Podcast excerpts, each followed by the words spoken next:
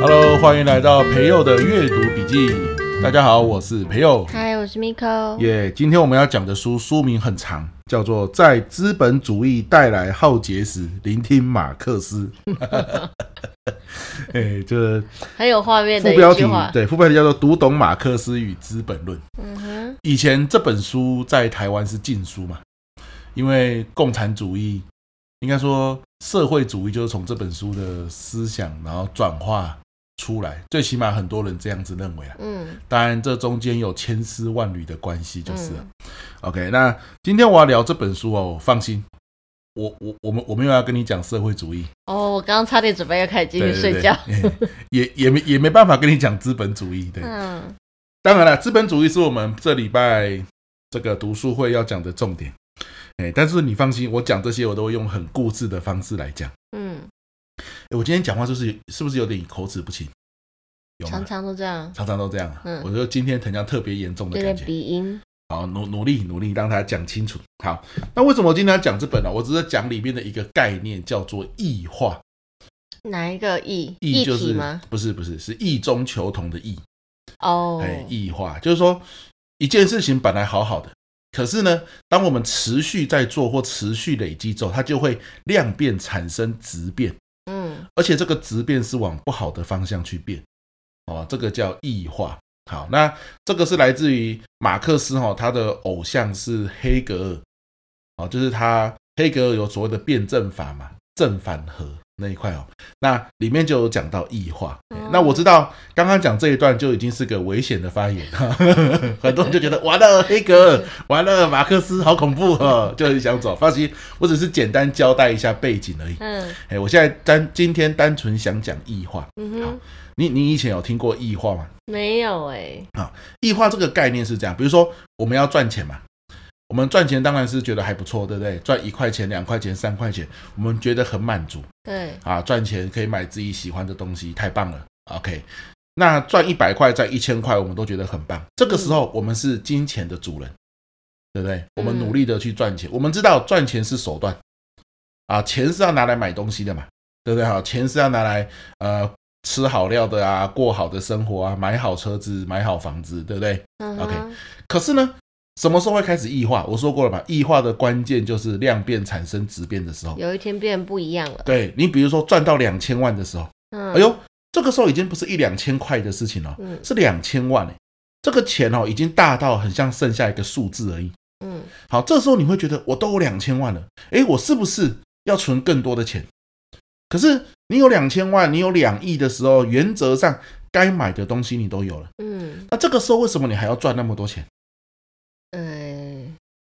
嗯，不知因为想要对，因为想要，因为反正我有那么多钱，我我就不想变成没钱的样子嘛。哦，啊，我想要更多钱才可以给，比如说呃，传给我的下一代啊，或者是对，或者就是我就是很喜欢赚钱的成就感。我如果能够赚到两千万，为什么我不能赚到两亿呢？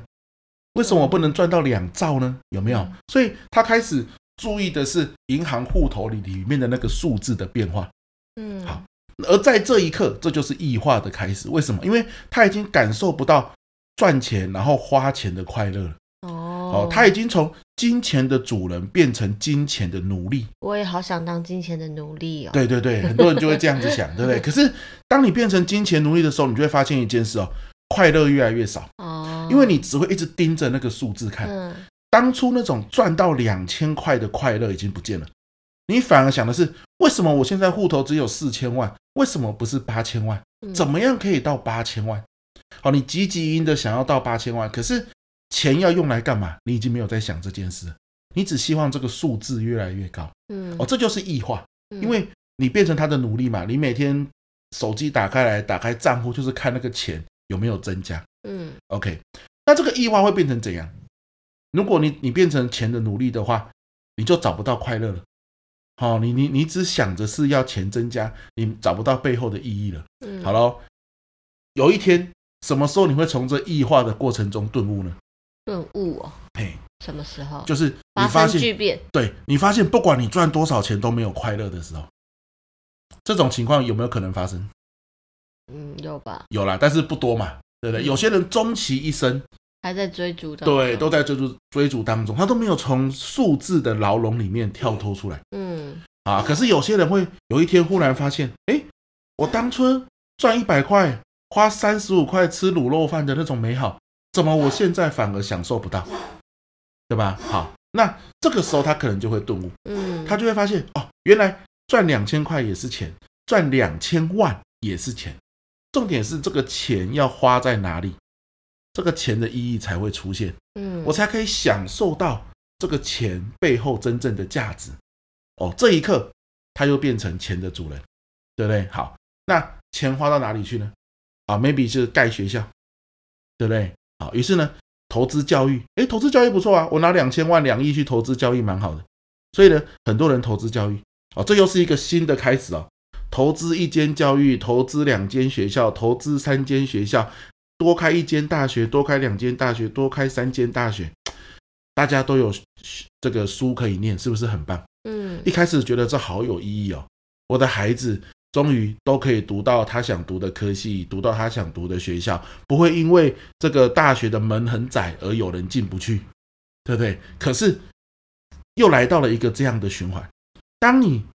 量变产生质变的时候，当大学一间一间开，前几间开还觉得挺有意思的，嗯，可是当你开到五十间、一百间的时候，异化又出现了，哦，哦，量变又产生质变了。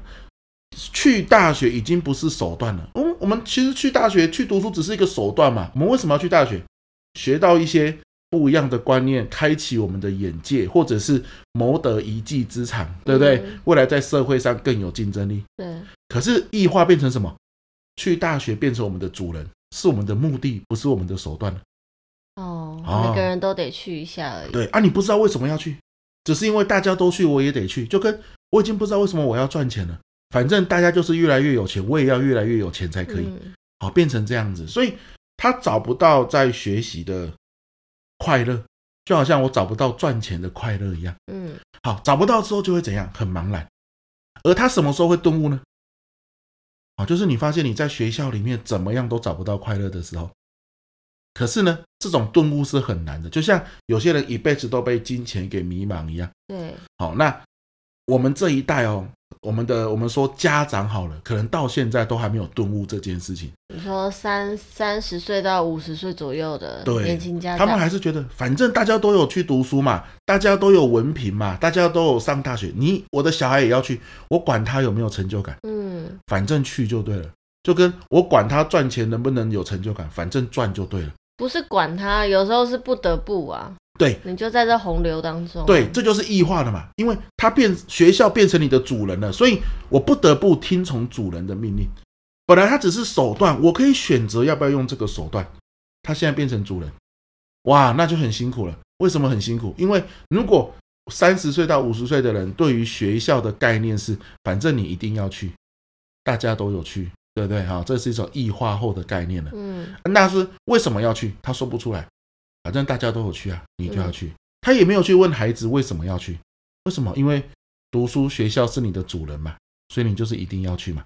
好啦，那如果你的孩子本来就很喜欢读书，那你就算是歪打正着，对对吧？这是一个异化的状态，可是你的孩子刚好喜欢，嗯，有没有这种人？有，但通常都是少数。对，全班前五名、前十名也不见得啦。不一定是成绩好才喜欢啊！哦，对了，不一定成绩好，但通常是嘛，因为他在里面得到成就感，才有办法继续下去，嗯、对吧？可是呢，更多的人是怎么样啊？我就不喜欢读书啊！你为什么一直叫我读书？爸爸就告诉你，所有人都在读书，反正你也要去，大家都有文凭，反正你也要拿，我管你喜不喜欢，你就是要拿到就对了。哇，因为学校是你的主人，你就必须要完成这个目的就对，他已经不是手段了。所以当他痛苦的时候，他走不出来。嗯啊，那就变成什么？你不知为何而做，你找不到读书的意义，就跟你当初找不到钱的意义一样。嗯，好啦，上一代没有顿悟，就会害到下一代，让下一代呢，就是不喜欢读书的人一一直在里面轮回啊。如果下一代呢，继续在这个，所以异化的过程可能是很长的。嗯，哦，下一代继续没有顿悟呢，又会让下一下下一代的人也不知道为什么要去学校。反正爸爸叫我去，我就去。啊，如果问爸爸为什么他要去学校，爸爸就会告诉你，反正别人去，你也就要去。学校就是这样子嘛，大家都可以去啊，那你干嘛不去？反正拿到文凭再说。但他可能就是要忍耐三年、六年，甚至十年。一直以来在学习上都没有成就感的生活，直到大学毕业才可以离开这个学校这个主人的控制。嗯，啊，那这就是一件很辛苦的一件事情。好，所以我我讲这一段啊，一来是呼应最近的社会事件嘛，啊，国三生拿这个弹簧刀的校园喋血案，很多人说，哎呀，这个拿刀砍人的人呐、啊，真的是要给他很大的处罚。那我觉得，当然啦，一定要有处罚。可是，我想大家也都知道，这不是很单纯的他拿刀砍人这件事，因为这种事情常常发生，背后的结构都有问题了。对，背后结构就是这个异化的概念。嗯，为什么这样的一个人，他已经已经进过少年法庭，然后他曾经也说他不想去学校，而且他就是。摆明在学校，老师也不知道怎么教他，他就是对于学习成就感就不在那。可是为什么最后他还是被拉到学校里面去？可能就是家长说，反正一定要拿一个文凭再说。可是这样的状态下，他拿到文凭真的有那么重要吗？他每天在学校就是没有成就感，可是我们却还没有顿悟这件事情，我们还是被学校这个主人给操控，我们都忘记其实。去求学只是一个手段而已。嗯，哇，那会这样子悲惨的事情就会层出不穷的一直在发生，因为他在这个学校一直被压迫，一直被压迫。不，所谓的压迫不是有人欺压他哦，是他的内心一直在问为什么我要去学校。嗯，一直在抵抗那个环境。对，但没有人给他一个答案，因为大环境就是这样。嗯，OK，那他也没有机会顿悟，他也没有想到那么深，家长可能也没有机会顿悟。那就是反正大家都这样，你就去吧，啊，那这就是一件很辛苦的事情，嗯，啊啊，所以我想透过这个，就是来跟大家分享的是，有没有有没有可能呢、啊？我们一个美好的想象，就是有一天我们问我们的小孩说：“为什么你要去上学啊？”他可以讲出原因，他可以探讨出原因，而不是那个笑话嘛？为什么你要去读书啊？哦，因为我想要考建中啊。为什么你要考建中啊？因为我想要考台大啊。为什么你要考台大？我要考台大医学院。那你台大医学院出来之后你要干嘛？我想开计程车。其实最后那个开计程车才是小孩想要的。嗯。可是前面都是长期的被制约的过程，制约的过程。那这不是他真正要的答案嘛？嗯。所以他是被制约的，他是被奴隶的，他已经不是主人了。嗯。哇，他反而变成学校的奴隶。好，而不是成为学习的主人，有没有可能有一天我们问父母，当小孩要能够知道答案，代表父母自己也有自己的答案，嗯，然后他也知道小孩对这个有答案很重要。那有一天小孩的答案是我不知道为什么我要学习的时候，我们可以让他有不同的路可以选，好，让他可以在不同的领域找到成就感，这是很重要的一件事。因为我必须说。为什么我们讲异化这个概念？透过这本书哈，就是因为现在学校这样的一个现象，就是一个异化的概念。嗯，这是一件很正常的事啊，因为只要量变就会产生质变，正常的一个过程。对，很正常的过程。但是我们能不能意识到这个过程已经发生了？然后我们从这个过程里面跳脱出来？嗯，我们拒绝让它操控我们，我们变成它的奴隶，不要。只要我们能够跳脱出来，我们又可以变成他的主人。但你不跳脱出来，辛苦的就不是只有你，可能还有你的孩子啊，跟下一代的人啊。我觉得这次的这个社会事件呢，让我很有感啊。所以透过这本书，它其实是在讲资本主义啊，讲社会主义啊。它其实就在讲为什么资本主义现在我们就是在资本主义嘛，其实很不错啊。可是马克思干嘛还要提出社会主义？因为资本主义就是钱嘛。就是价格嘛，嗯，可是当大家都在追逐钱的时候，钱就异化了。我们本来是要成为钱的主人，结果现在大家都是钱的奴隶，嗯。那你有没有顿悟？有些人顿悟了，诶，他反过来继续成为钱的主人，诶，他赚很多钱，不管赚这么多啦，他运用钱是快乐的、有意思的。可是更多人翻开账户，整天看的是数字而已，他已经没有在管数字背后的意义了。哦，那这就是一件很恐怖的事。嗯、那其实我们生活中还有很多这样的情况。你你仔细想想，你生活中很多事情是不是一开始很快乐，一开始觉得很有意义？可是你持续持续一直做一直做之后，反而你现在变成他的奴隶。好，啊，你现在知道之后，你跳脱出来，你会发现你有一种解脱的感觉哦。好，你又重新变回他的主人了。好，这个很重要。可是教育现在就是这个情况啊，所以我们身为家长。要有这个意识，嗯，好，没有说别人要我们就要，没有说学校一定是我们的主人，你要反过来，不然你的孩子很辛苦的，国中、高中、大学十年呢，你硬要他拿到，他他他当学校的奴隶十年，这就很辛苦。这就是我这一集想要跟大家分享。嗯，那我们再说一下这次的书名，在资本主义带来浩劫时，聆听马克思啊。结果今天我们其实都没有在聆听马克思，我们只是讲里面的一个概念啊，这个异化的概念算是借题发挥啦。不过异化也是这本书里面很重要的篇幅，嗯，也的确是讲到钱的概念。他其实也有讲到学校这件事啊，哎，所以我把它抽出来跟大家分享啊。那这本书的作者是杨照，哇，杨照老师真的是很会。讲这种经典的债权式，因为我们自己去读《资本论》哦，通常会看不太懂，对不对？《资本论》三大本呢，很像是上千页哇。对，可是杨照老师用这样子小小一本，然后呢，加上他的解说，用一些很台湾生活的案例，马上了解为什么在资本主义大家都觉得不错的时候，我们需要了解马克思的《资本论》在讲什么。